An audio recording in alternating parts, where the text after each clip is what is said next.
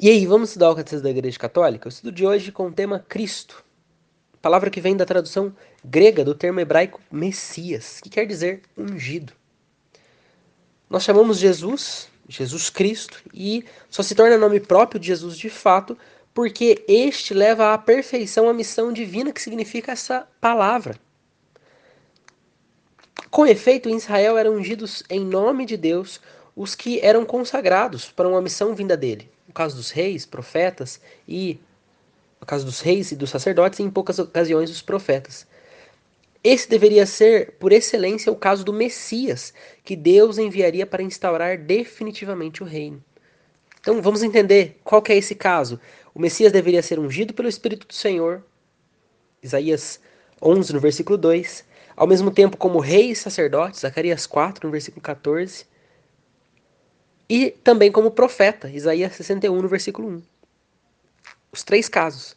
Jesus então ele realiza essa esperança messiânica de Israel na sua tríplice função: sacerdote, profeta e rei. Vamos entender então essa unção, essa um pouco dessa genealogia dessa unção, sobretudo na presença de São José, vindo da descendência de, de Davi. Lucas 2, versículo 11. Hoje, na casa, na cidade de Davi, nasceu para vós o Salvador que é Cristo Senhor. Desde o início ele é aquele que o Pai consagrou e enviou ao mundo, concebido como santo no seio virginal de Maria.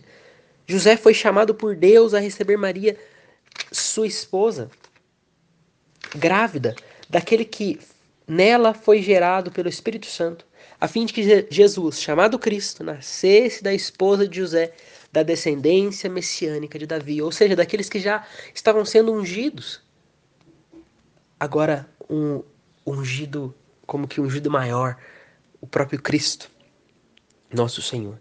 A consagração messiânica, messiânica de Jesus manifesta sua missão divina. É, aliás, o que indica seu próprio nome, pois o nome de Cristo está subentendido àquele que ungiu, aquele que foi ungido e a própria unção com que ele foi ungido. Vamos entender isso? Aquele que foi ungido, o Pai. Aquele, aquele que unge é o Pai. Aquele que foi ungido é o Filho. E o foi no Espírito, que é a própria unção.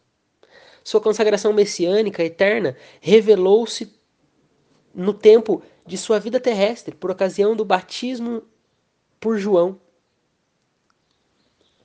Foi ungido por Deus com o Espírito Santo e com poder.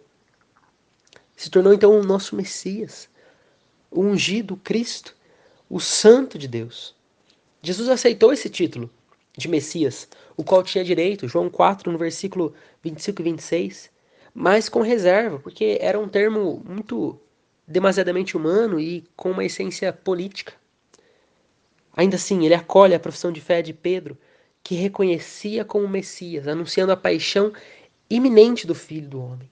Podemos conferir isso Mateus 16, 16 a 23.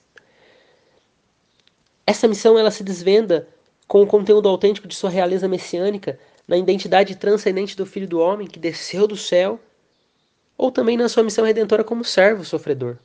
Podemos conferir Mateus 20, no versículo 28. Finalizando, por isso, o verdadeiro sentido de sua realeza só se manifestou no alto da cruz. Somente após sua ressurreição, sua realeza messiânica poderá ser proclamada por Pedro diante do povo de Deus.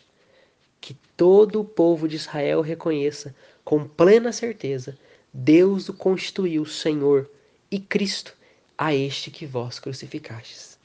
Atos 2, no versículo 36.